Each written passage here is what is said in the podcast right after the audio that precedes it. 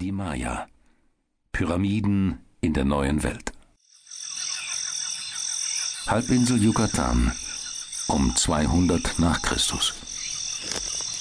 Die lange Kolonne der Träger kommt im Dickicht des Regenwaldes nur langsam voran. Schwer wiegen die Waren, die die Männer auf dem Rücken tragen.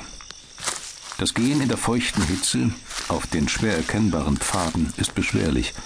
Manchmal gibt es kaum ein Durchkommen.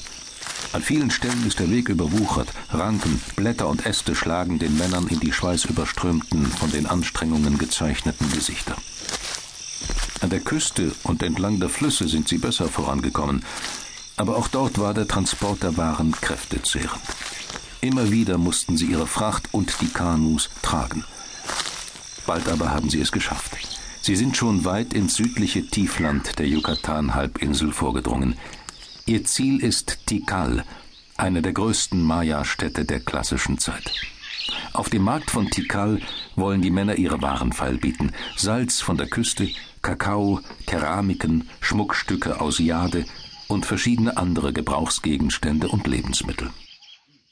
Tikal liegt im Zentrum des Siedlungsgebietes der Maya in den tropischen Regenwäldern Yucatans. Das Gebiet, das die Maya in der Zeit zwischen 200 und 900 nach Christus besiedeln, erstreckt sich im Norden von der Spitze der Halbinsel über die Tieflandgebiete und das sich daran anschließende Hochland bis zur Küste des Pazifischen Ozeans im Süden. Als Volk kann man die Maya nur schwer bezeichnen, denn es handelt sich um eine Vielzahl von Stämmen, die in voneinander unabhängigen, oftmals gar miteinander verfeindeten Stadtstaaten leben. Auch ihre Sprachen unterscheiden sich voneinander. Als die spanischen Konquistadoren zu Beginn des 16. Jahrhunderts in Mittelamerika landen, verzeichnen sie 31 Maya-Sprachen. Ab 200 nach Christus wächst Tikal, heute im nördlichen Guatemala gelegen, schnell zum größten und bedeutendsten Maya-Zentrum heran. Die Ursprünge der Stadt aber reichen bis ins 5. Jahrhundert vor Christus zurück.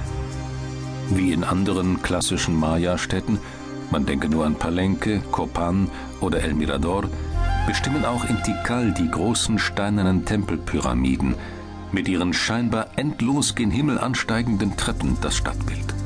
Zusammen mit anderen wichtigen Gebäuden, die um sie herum auf stufenförmigen Terrassen gelegen sind, bilden sie den Tempelkomplex. In Großstädten wie Tikal gibt es mehrere solcher zeremonieller Zentren, die miteinander durch erhöht gebaute Straßen verbunden sind. Die Pyramiden dienen rituellen Zwecken. Zum Wohnen sind sie nicht geeignet.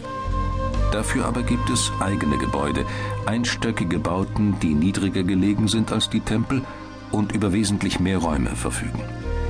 In ihrer Mitte ist meist ein weiträumiger Innenhof angelegt, der dafür sorgt, dass das ganze Haus mit Licht durchflutet ist.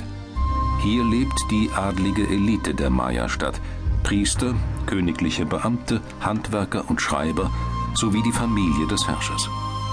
Die Wände der Häuser sind mit Stuck verziert und reich mit Szenen aus dem Alltag des Adels bemalt. Die Fresken vermitteln den Eindruck eines prunkvollen, üppigen Lebens, reich an Festgelagen, schönen Tänzerinnen, prächtiger Kleidung und anderen Statussymbolen.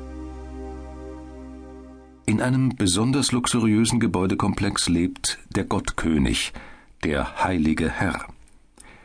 Er wird wie ein Gott verehrt und steht an der Spitze der Maya-Hierarchie.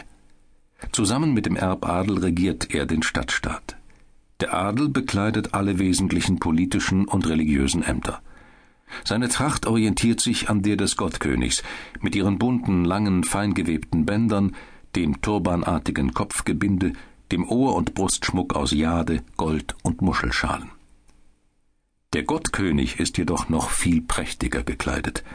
Außerdem sind ihm einige symbolhafte Gegenstände vorbehalten – ein zweizipfliger Lendenschurz mit einem Gürtel, an dem Menschenhäupter und Beile befestigt sind, gehört ebenso zu seinen heiligen Insignien wie eine Maske aus Jade, die er bei offiziellen Anlässen trägt.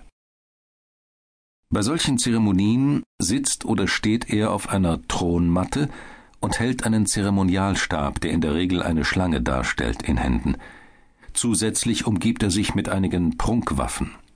Der ganze Auftritt des Königs ist ein Abbild seiner Aufgaben.